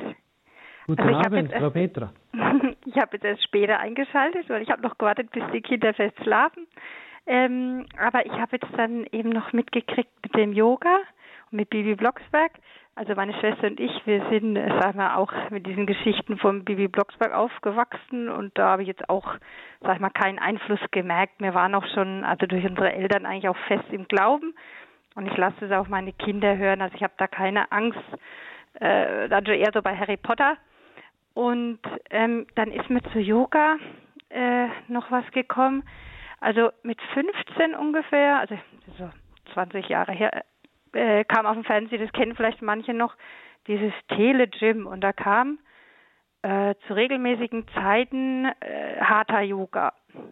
Mhm, und genau. das haben meine Schwester und ich, wir haben das einfach so mitgemacht. Und ich muss ehrlich sagen, da war auch kein, äh, da war eigentlich auch nur so die Rede vom Schöpfer, ab und zu vielleicht mal die Schöpfung ist da hochgeschätzt worden. Und ich habe damit einfach so vom Sport her, weil wir haben eigentlich in der Familie viel Sport gemacht, profitiere ich ehrlich gesagt heute noch. Ich spiele jetzt auch noch Fußball, äh, gute Beweglichkeit. Aber ich würde nie jetzt mich da irgendwie, ich habe das auch tatsächlich vor, also wenn ich jetzt äh, nicht zur Ruhe komme, wenn viel los war in der Familie, dann mache ich manchmal eben noch äh, diese, ich sage immer, ich mache Stretching äh, vom Yoga oder so, ne? und mache dann, äh, kann ich einfach auch meinen Rosenkranz besser beten und ich bin einfach für den Sport einfach halt dann durchgedehnt, sage ich jetzt mal. Aber ich war dann auch nach einer Schwangerschaft in so einem Rückbildungskurs, hat mir jemand empfohlen, weil ich da eben Probleme hatte, ich soll da mal hingehen. Und ähm, da war das dann so, dass die auf einmal sowas gesungen haben und ich hatte, da war dann noch so eine Übersetzung dabei, da, also da habe ich dann nicht mitgesungen, ich bin dann auch da raus, da haben die auch komisch geguckt, da habe ich gesagt, nee, also ich äh, bin Katholik und ich stehe da fest im Glauben. Ich singe da jetzt nicht irgendwelche Götter an. Also das war für mich halt, äh, ja, da, da bin ich raus. Aber die haben dann, die haben dann also rundherum gefragt und ich habe dann, erstmal ging da schon Lachen durch die Menge, weil ich gesagt habe, na, ich kenne jetzt nur Hatha Yoga und ich möchte jetzt einfach Rückbildung machen, ne? Und das war dann schon so nach dem, also es war ein spezieller Kreis, da bin ich gleich raus. Also die waren alle so, ja, für mich war das Esoterik. Aber ich wollte einfach nur so sagen, ich, ich glaube jetzt nicht, ich, ich würde das jetzt nicht, dass da jetzt jemand in Angst verfällt. Ich habe immer noch das Gefühl, dass mir diese äh, Atemübungen, weil ich einfach merke, weil man im Stress ist, diese Kurzatmigkeit, wenn das aus einem anderen Bereich kommen würde, würde ich das auch machen. Aber ich grenze das wirklich äh, ab. Ich weiß nicht, ob man das so machen kann. Vielleicht können Sie das äh, auch nochmal bestätigen, vielleicht. Hm. Ja, ich danke Dank, für diese Frau Frage. Für den Beitrag. Mhm. Ähm, also an sich muss man sagen, wenn man normal atmet, ja, wenn man einatmet, ausatmet, das hat etwas Entspannendes für sich. Ja, das ist kein Thema. Nur bitte nicht unbedingt diese Stellungen machen ähm, vom, vom Yoga. Da wäre ich vorsichtig, sondern setzen Sie sich aufrecht hin, ähm, hören Sie sich vielleicht ähm, eine gute Musik an oder einfach die Ruhe genießen und dann atmen Sie ein und aus. Ähm, zwischendrin können Sie vielleicht auch ein bisschen beten, das mit dem Atem verbinden, dann ist das an sich nichts Schlechtes. Aber die äh, Stellungen an sich, da wäre ich vorsichtig. Und wenn ich es richtig verstanden habe, haben Sie da irgendwas mit Rückführung gemacht bei diesem Yoga? Nee, ja, diese Rückbildungsgymnastik. ja, Nee, das hätte ich nicht. Ja, einfach nur diese Schwangerschaftsrückbildungsgymnastik, da war das halt eine Möglichkeit. Dann habe ich gedacht, na gut, die Übungen aus dem Yoga haben mir wirklich einfach gut getan. Äh, ja, für die Gesundheit einfach, ne? Dann bin ich auf diesen Kurs gekommen als Rückbildung, mhm. aber das war also das war auf jeden Fall was, was ich ablehne. Aber wir mhm. eigentlich, ich würde jetzt ja, wenn ich jetzt zum, äh, wenn ich mir jetzt diese ganzen Übungen zum Stretching beim Fußball sind, die ja teilweise bei unseren Vordehnungen, den von diesen Stretching für den Oberschenkel, dem einen Ablauf so ähnlich, da müsste ich ja jetzt gucken. Also ich weiß nicht, ob man da dann, dass das vielleicht doch zu extrem ist. Ich, ich fühle mich einfach äh, da sicher. Ich rufe da niemanden an, aber wenn ich jetzt meinen Oberschenkel dehne, äh, dann mache ich das, das automatisch ja. Das ist kein Problem. Also wie gesagt, wenn Sie so, so, so Aufwärmübungen machen, so Stretching-Übungen, also keine Angst haben, bitte, ja, äh, da nicht äh, den Teufel sehen, jetzt in, in, in der Hinsicht. Also Sie haben einen Verstand, ja, Sie haben auch, wenn Sie eine Frau, die im Gebet ist, sind, ja, dann, dann spüren Sie auch, was gut ist und was nicht gut ist, ja. Mhm. Also verlassen Sie sich auch darauf.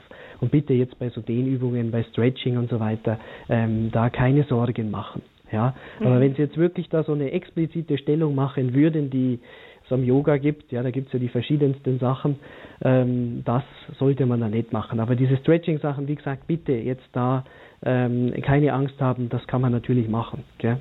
Na okay, das wollte ich nur mal, weil es tut mir echt einfach gut, aber ich sehe das eben komplett, ja, ohne diesen mhm. Bezug dazu irgendeinem so Universum oder was. Ja, mhm. okay, danke. Nein, Sport, Sport ist wichtig. Machen Sie Sport ähm, und schauen Sie, dass Sie dass sie gut ausgeglichen sind und wie gesagt, dann nicht zu viel Angst haben. Ja, vielen Dank für Ihren Beitrag, Frau Petra. Alles Gute Ihnen nach Unterfranken und Herr Epp ruft uns aus Oberstdorf an. Grüße Gott, Herr Epp. Guten Abend. Ja, guten Abend miteinander. Danke, dass ich drankomme. Ähm, ich habe schon vieles mitgemacht. Äh, Thema Esoterik. Und ich bin gerade jetzt in einer Yogalehrerausbildung, weil ich schon ewig lang immer wieder mehr oder weniger Yoga mache. Und wo ich jetzt, das jetzt gerade gehört habe, ähm, die Meinung über Yoga hier, da habe ich gemerkt, äh, ich möchte jetzt da meine Meinung kundtun. Jetzt bin ich gerade ein bisschen aufgeregt. Äh, und zwar, es ist gerade so, ich bin in der Ausbildung drin und da ist viel Hinduismus das Thema.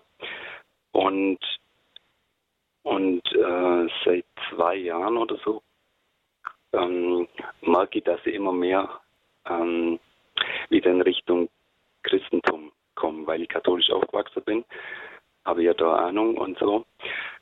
So, und das bitzelt sich oder das beißt sich jetzt mit dem, was ich in der Yogalehrerausbildung lerne und oder lernen sollte.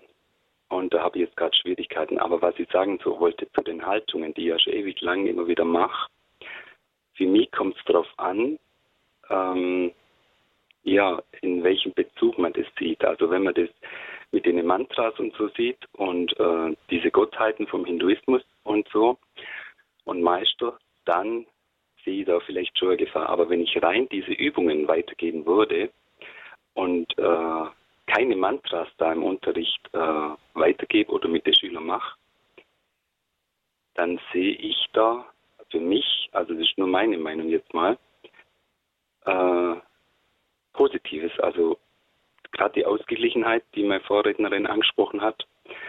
Und ja, für mich kommt es darauf an, ähm, in welchem Bezug man das macht. Ja, so wollte ich das mal sagen. Na, Herr Epp, vielen Dank für Ihren Beitrag. Vielen Dank. Ähm, ist auch gut, dass es andere Stimmen gibt.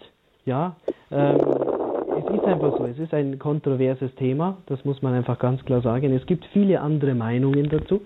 Das muss man auch sagen. Ich habe versucht, es jetzt aus, aus Sicht, aus christlichem Aspekt eben zu beleuchten und habe eben da die verschiedenen Argumente mit aufgebracht. Natürlich weiß ich auch, ja, es gibt ja an sich, wenn man ähm, Yoga lernen will oder allgemein in diese äh, ja, so Geheimnisse des Yoga eingeführt wird, gibt es ja verschiedene Stufen. Wenn man sich das praktische Yoga anschaut, dann ist man ja genau genommen schon in der dritten Stufe des Yoga, oder? Meines Wissens. Nach meinen Informationen. Weil die ersten Stufen. beiden Stufen dienen ja, ja, es gibt ja im Endeffekt, äh, wie viele Stufen sind es? Ich glaube, sechs Stufen müssten es sein. Es geht um der ersten Stufe geht es ja um das Yama und das Niyamama. Niyama heißt das. Ja, sie bilden praktisch das theoretische Fundament für die Praxis. Ja, man bekommt eine Einführung in das ethische, moralische Verhalten meines Wissens. Die zweite Stufe spricht dann schon von dieser Hingabe und Vereinigung mit dem Göttlichen. Ja, und dann gibt's noch weitere Stufen, da geht's dann um die verschiedenen Körperstellungen, also die Asanas, dann geht's um den Umgang mit dem Atem, dann geht's um das Beherrschen der Sinne, um die Konzentration, die Meditation. Und schließlich dann zum Schluss das Verschmelzen von Atman und Brahman, das heißt also von der Individualseele, also der, der Einzelseele, sprich jetzt beispielsweise ihrer Seele, das Atman mit der kosmischen Seele, dem Brahman. Das wäre eigentlich sozusagen diese Stufen, die man durchmacht, wenn man eine Ausbildung zum Yogalehrer macht. Das ist meines Wissens so. Ja, ja das ist so. Vielleicht, also in genau. dieser Ausbildung, wo ich mache, ist das so, ja. Genau. Und dann, dann geht es ja im Endeffekt genau darum. Man ist praktisch in der dritten Stufe, wenn man das praktische Yoga macht. Ähm, und es wird auch ganz klar gesagt, dass es um die Hingabe und Vereinigung mit dem Göttlichen geht. Ja, und genauso dann eben von dieser Individualseele, also sprich von dem, man kann sagen, vom höheren Selbst mit äh, der kosmischen Seele mit dem Brahman. Also das gehört schon wesentlich ähm, zum Yoga mit dazu, so wie sich das auch Patanjali, ja, der Erfinder des Yoga, auch gedacht hat. Jetzt ist natürlich schwierig, wenn Sie sagen, okay, Sie trennen das alles von den, oder Sie trennen die Lehre äh, von den Praktiken. Ja, da muss man aufpassen. Also ich persönlich, das ist jetzt wie gesagt meine Meinung, ja, ich persönlich sage, man kann das nicht trennen. Ja, und daher ist es gefährlich, wenn man lässt sich auf die äh, trotzdem, ob jetzt bewusst oder unbewusst, eben auf diese fernöstlichen Gottheiten ein. Ja, man kann das vergleichen. Angenommen, jemand hat mit der katholischen Kirche nichts zu tun, aber was ihm gefällt in der katholischen Kirche, ähm, das sind zum Beispiel die Lieder. Ja, und dann singt er die Lieder außerhalb des Gottesdienstes, einfach weil sie ihm gefallen, dann ehrt er trotzdem den einen Gott. Ja, auch wenn ich unterm Strich mit äh, der Dreifaltigkeit oder mit dem, äh, mit dem christlichen Gott nichts zu tun haben will. Verstehen Sie, was ich meine? Also ich nehme ein Element heraus, das ich entfremde, aber trotzdem ehre ich den einen Gott. Und von dem her muss man da aufpassen, meines Erachtens bei diesen Praktiken. Ähm, dass man da nicht eine Grenze überschreitet, äh, die man dann nicht überschreiten will. Also das ist jetzt meine persönliche Meinung dazu. Aber vielen Dank, Herr Epp, dass Sie diesen Einwand gebracht haben. Ja, denn Yoga ist eben ein, ein Thema, das äh, mit, oder ich sage es mal so, mit vielen Leuten diskutiere ich über Yoga. Ja, es ist einfach eine, eine Praktik. Es gibt mittlerweile über 18 verschiedene Yoga-Stile. Ja. Hatha-Yoga ist ja nur ein, ein ähm, einer von den vielen Stilen. Ja, da kommen mhm. Elemente, die man selber mit hineinbringen will dazu. Ja, jeder Yoga-Lehrer ist anders, nimmt eigene Elemente mit hinein, vermischt vielleicht ein paar Elemente. Ähm, es gibt welche, die äh, meditieren dann den Namen Jesus, also das Mantra ist dann praktisch Jesus. Ja, also es gibt mittlerweile nichts, was es nicht gibt. Aber passen Sie auf, was Yoga betrifft. Ich halte das persönlich für sehr gefährlich. Okay. Hm. Dankeschön. Okay. Vielen Dank, alles Gute Vielen und Gottes Dank. Segen, Herr Epp. Dankeschön, für euch auch. Danke. Danke, ciao.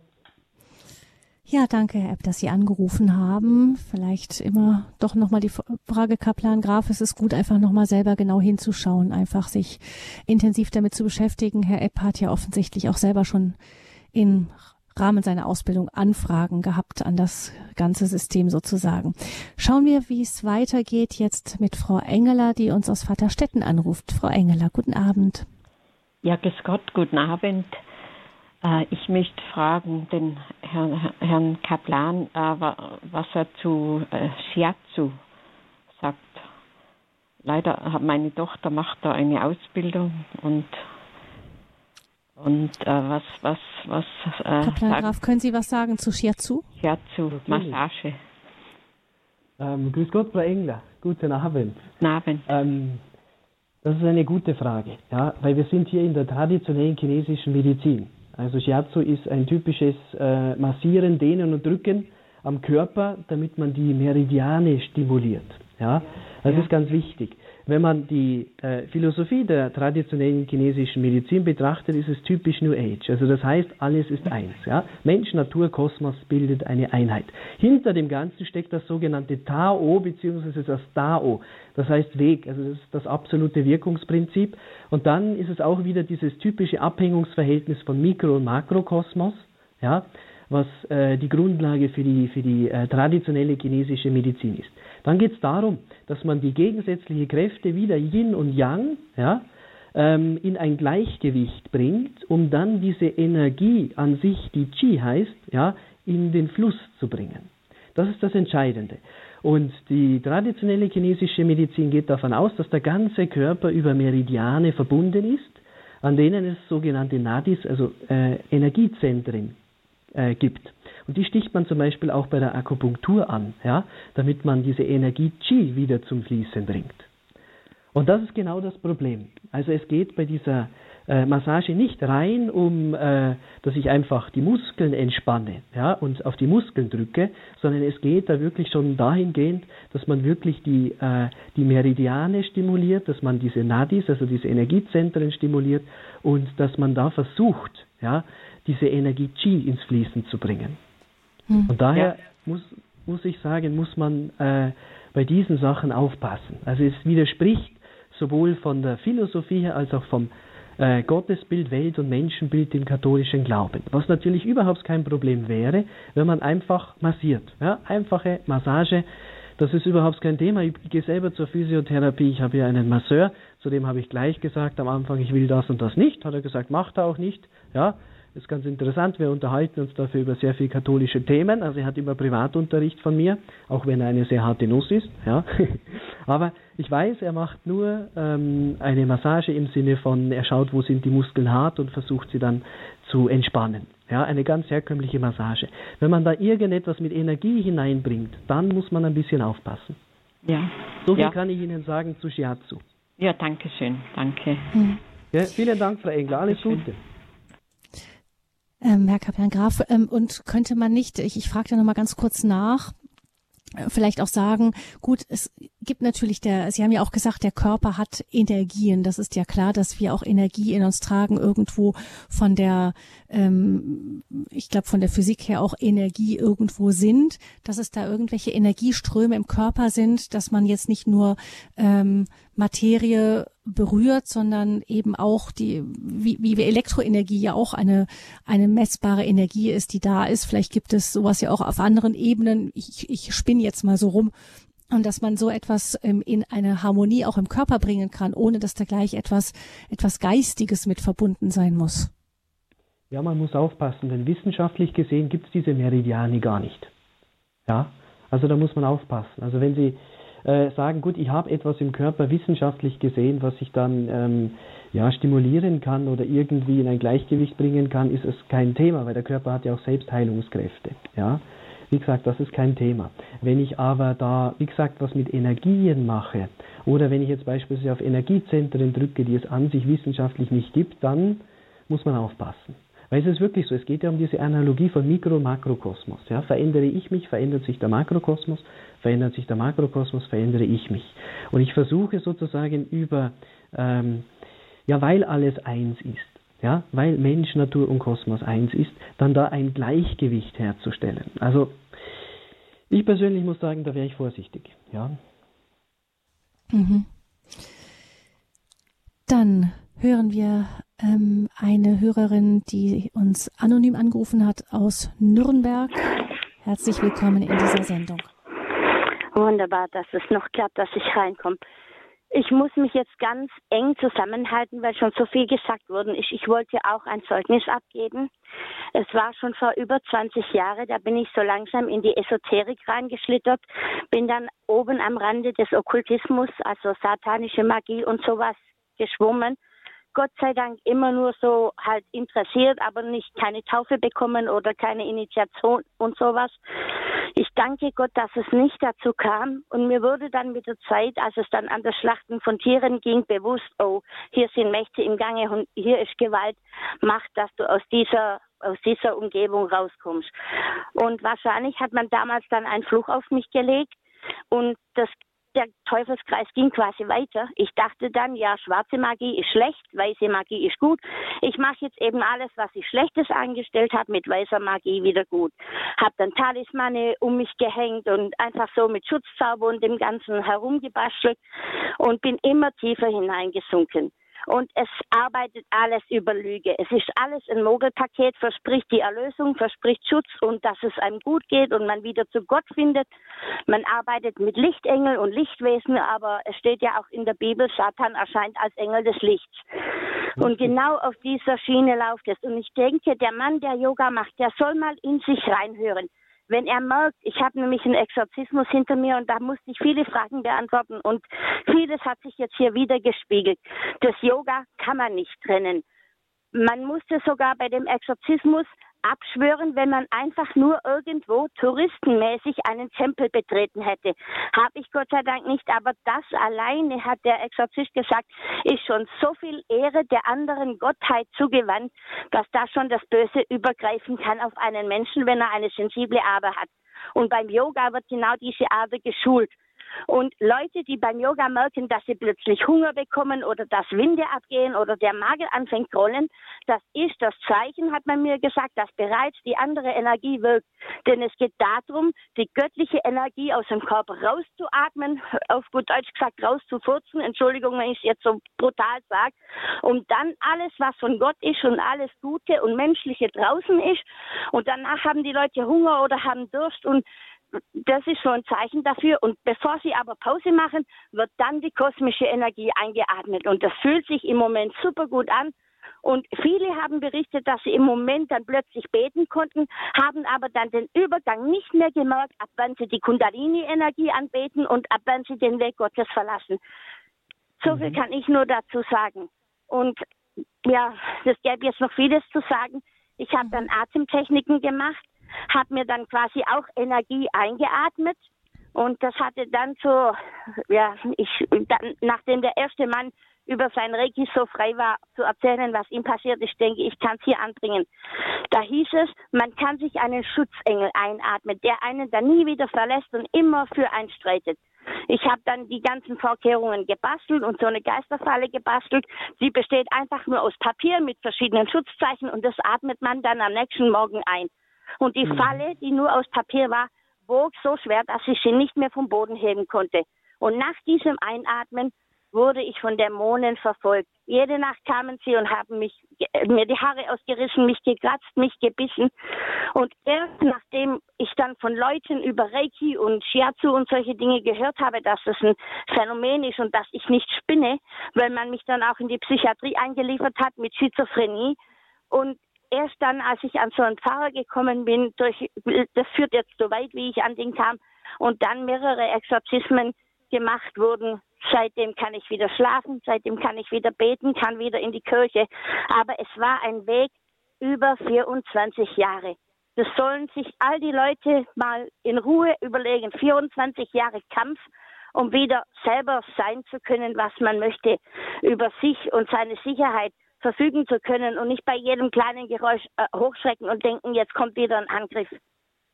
Vielen Dank für dieses hm. Zeugnis. Vielen herzlichen Dank. Und ja. ähm, alles Gute und Gottes Segen Ihnen. Gell? Gott sei Dank. Ja, der liebe danke Gott für die Sendung. Halleluja. Gut, Wiederhören. Guten Abend. Gottes Segen. Gleichfalls. Ciao. Hm. Ja, man spürt, wie wichtig es denjenigen ist, die, die selber durchgegangen sind, das auch weiterzugeben. Danke, dass Sie dann auch den Mut haben, anzurufen und es zu sagen. Ähm, eine weitere Hörerin, ebenfalls anonym aus dem Kreis Ravensburg. Ich grüße Sie. Ja, guten Abend. Ich hätte noch eine Frage. Also zuerst äh, bei Akupunktur. Äh, was sagt da der Herr Kaplan dazu? Und dann hätte ich noch eine zweite Frage. Äh, also eine Heilpraktikerin, die äh, Medikamente ja, mit den Körperorganen äh, auspendelt. Was sagt er da dazu? Sie mhm. macht auch nach Hildegard Aderlass. Hm, darum bin ich auch mal hingegangen, aber es würde mich mal interessieren, was er da dazu sagt, wenn man die Medikamente abstimmt auf den Körper mit dem Pendel. Vielen Dank. Äh, grüß Gott nach Ravensburg, wenn ich das richtig gehört habe.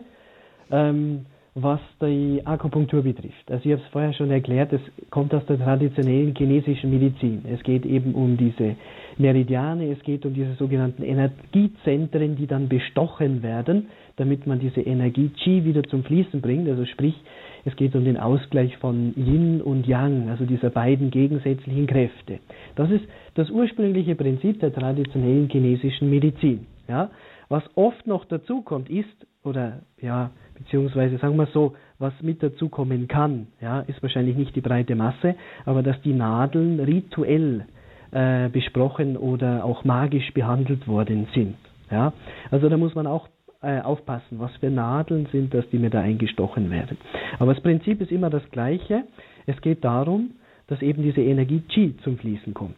Ja? Ähm, die zweite Frage, was das Pendeln betrifft, also ich kenne eine Frau sehr, sehr gut, zu der sind alle möglichen Leute gekommen mit allen gesundheitlichen Problemen. Diese Frau konnte immer genau sagen, wo ist das Problem. Sie konnte ganz genau sagen, das liegt am Herz, das liegt an den Nieren und so weiter, alles gependelt. Mhm. Ja, hatte immer recht. Also mhm. teilweise, wenn die Ärzte sich nicht mehr, äh, wenn die nicht mehr weiter wussten, dann haben sie sie zu dieser Frau geschickt. Dann mhm. wussten sie, wo das Problem ist ähm, und konnten das behandeln. Ja, mhm. also sprich, ähm, da, da steckt etwas dahinter. Jetzt ist nur die Frage, was steckt dahinter? Ja, diese Frau ist dann zum Nachdenken gekommen, weil sie hat immer gedacht, sie tut dir was Gutes. Sie hat auch mhm. kein Geld dafür verlangt, ja. ja, sondern sie tut dir was Gutes. Aber dann hat ihr einmal jemand gesagt, ein Priester, ja, wer bewegt denn das Pendel? Mhm. Stell dir mal die Frage, wer bewegt das Pendel? Und mhm. das hat diese Frau dann so beschäftigt, dass sie sagt, ja stimmt, wer bewegt das Pendel? Ja? Ist das jetzt Autosuggestion? Ist das irgendwie ein Zucken? Woher kommt das? Ja? Bis man mhm. draufgekommen ist, dass ein Wahrsagegeist dahinter steckt. Ja, also da muss man aufpassen. Also das Pendel hat eine Wirkung, es funktioniert. Ich weiß das aus eigener Erfahrung. Mhm. Ja, und ähm, bitte lassen Sie die Finger davon. Ja, beichten Sie das. Ein Priester soll Sie davon befreien. Das ist ja. wichtig. Und ähm, Akupunktur an sich, wie gesagt, wenn es nach der traditionellen chinesischen Medizin gemacht wird, ich persönlich würde mir das nie machen lassen. Mhm.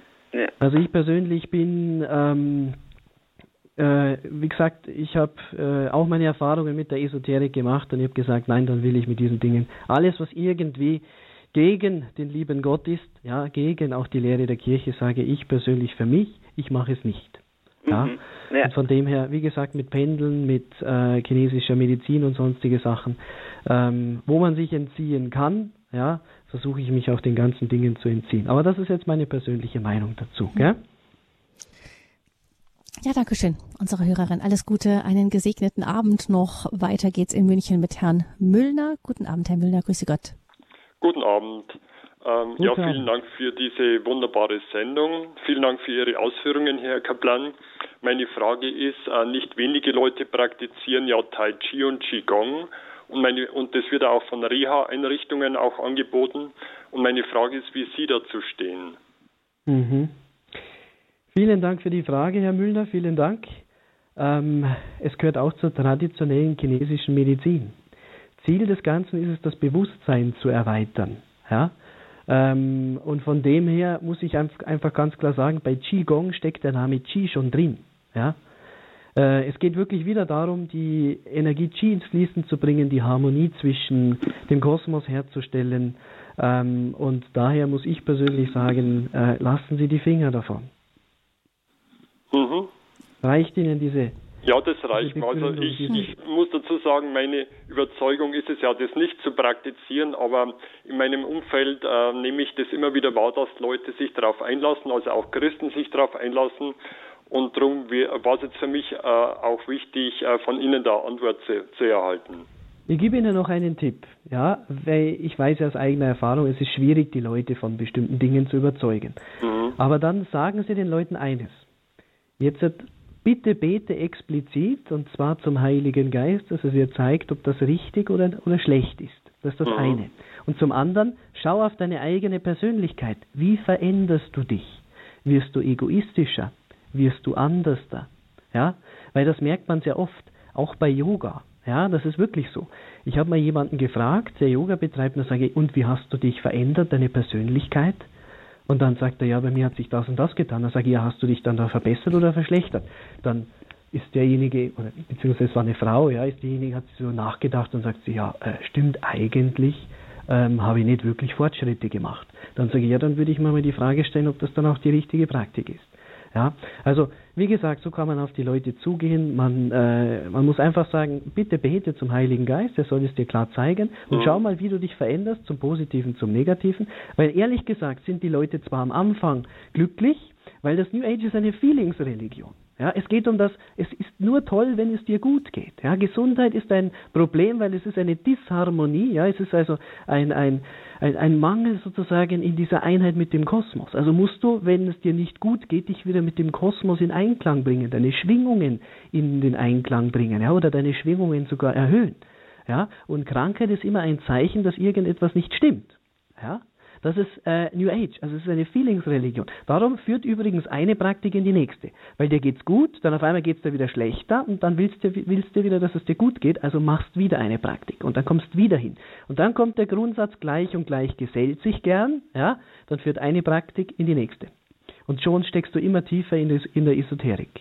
Es ist so. Übrigens andersrum genauso wenn man sich auf dem katholischen Weg äh, bewegt, dann ist ebenfalls gleich und gleich gesellt sich gern. Das heißt, man findet immer Gleichgesinnte, immer Leute, die einen einen Schritt weiterbringen. Das ist ganz interessant. Ja? Also das muss man wissen. Und wie gesagt, ähm, stellen Sie den Leuten einfach mal wirklich diese Frage und sagen Sie, beten Sie zum Heiligen Geist oder beten Sie selber viel für, für diese Leute. Lassen Sie heilige Messen lesen. Ähm, das hilft, das ist wirklich so. Und dann erkennen die Leute schon irgendwann, ah ja, der hat mir das mal gesagt und er, hatte wirklich recht. Genau. Herr Müllner, Ihre Frage damit beantwortet. Vielen herzlichen Dank dafür. Gerne, ich sage vielen Dank und alles Gute und schönen Abend. Gell? Ja, danke gleichfalls. Wiederhören. Danke, ciao. Wiederhören, Herr Müllner, alles Gute Ihnen. Und noch ganz kurz schauen wir äh, zu einer Hörerin, die uns aus Franken anruft, ebenfalls anonym. Guten Abend, Sie sind die Letzte in dieser Sendung, müssen sich leider kurz fassen, aber kurz zu Wort kommen wollten wir Sie noch lassen. Ja, guten Abend. Guten Abend. Ähm, das eine ist schon beantwortet worden. Ich wollte nach Qigong fragen. In einem kleinen Ort in Unterfranken wird es viel durchgeführt seit Jahren, auch in einer Nervenklinik in unserer Stadt. Ich lese im Anschlagblatt. Ich habe noch nie sowas mitgemacht, aber ich wollte wissen, was es ist. Es ist schon beantwortet. Zweite Frage. Ich habe zu spät eingeschaltet. Was sind bitte Chakren? Wenn Sie das nochmal kurz sagen könnten. Das wäre es. Dankeschön. Ja, also die Chakrenlehre kommt aus dem sogenannten Tantrismus. Es geht eigentlich darum, es gibt sieben Chakren, das sind sieben Zentren, unter anderem also zum Beispiel das Scheitelchakra, das Herzchakra und so weiter. Ja, ich möchte jetzt nicht lang ausführen, aber es geht dahingehend, dass man und das ist interessant, dass man die Kundalini weckt, die im untersten Chakra sitzt, ja, dass man sie zum Aufsteigen bewegt, das ist die Göttin Shakti, also diese weibliche Lebensenergie, äh, die es im Hinduismus gibt, damit sie sich mit Shiva, der im obersten Chakra ist, vereinigt. Und über diesen Aufstieg werden die Chakren, die es im Körper gibt, aktiviert. Ja? Das heißt, wenn es zu dieser Vereinigung von Shakti und Shiva kommt, also dieser Kundalini, ja, die Schlange, die zum Aussteigen bewegt wird, dann hat man eine Art Vereinigung mit dem Kosmos. Ja? Und die Chakren an sich wissenschaftlich gibt es nicht. Ja? Die wurden einfach auf wie soll man sagen, die werden auf verschiedene Atemtechniken zurückgeführt. Also man hat da scheinbar festgestellt in, äh, in der hinduistischen Tradition, ja, dass es da ähm, verschiedene Punkte im Körper gibt, die man spüren kann. Ja, das hat man dann als Chakren definiert. Also es sind im Endeffekt Zentren, kann man sagen, Energiezentren, die durch den Aufstieg dieser Kundalini ja, dann stimuliert werden.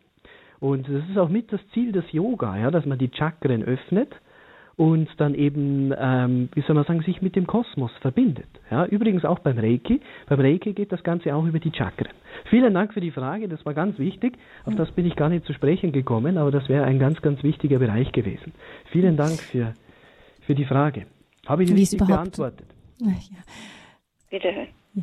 Auf Wiederhören. Wiederhören. Dankeschön. Ja wie es überhaupt noch sehr viel zu sagen gäbe zu diesem Thema, die New Age Bewegung, Wurzeln, Grundzüge und Praktiken, das Thema dieser Standpunktsendung und das Buch, das gibt es äh, dazu zu dieser Sendung. Da ist äh, die ist umgekehrt. Eigentlich ist die Sendung zum Buch, zu der Arbeit, die Sie geschrieben haben, Kaplan Graf. Also das Buch die New Age Bewegung Wurzeln, Grundzüge, Praktiken ist im B und B Verlag Heiligenkreuz erschienen.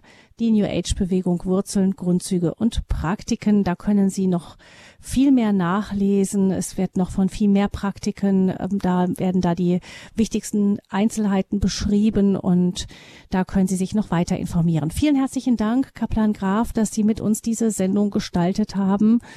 Und vielleicht hören wir Sie demnächst wieder mit noch mehr vielleicht Einzelheiten zu einzelnen Praktiken. Aber vielen Dank, dass Sie heute Abend dabei waren. Gerne, vielen Dank für die Einladung. Ich bedanke mich bei Ihnen allen fürs Zuhören, liebe Hörerinnen und Hörer. Schön, dass Sie mit dabei waren und so zahlreich mitgesprochen haben. Gabi Fröhlich ist mein Name. Ich wünsche Ihnen allen noch einen gesegneten Abend und um diesen Segen bitten wir jetzt noch den Herrn. Kaplan Graf wird uns zum Abschluss noch seinen priesterlichen Segen mitgeben. Sehr gerne. Der Herr sei mit euch und, und mit, mit, deinem, Geiste. Geiste. Auf die Fürsprache aller seligsten Jungfrau und Gottesmutter Maria, aller Heiligen, aller heiligen Engel und armen Seelen. Segne, schütze, heile und befreie euch der mächtige Gott, der Vater und der Sohn und der Heilige Geist. Amen. Amen. So, vielen herzlichen Dank. Gern geschehen und in der Mediathek finden Sie die Standpunktsendung zum Nachhören. Wenn Sie sie gerne weiterempfehlen möchten oder jemanden anhören lassen möchten, ist das ein Weg. Alles Gute und einen schönen Abend.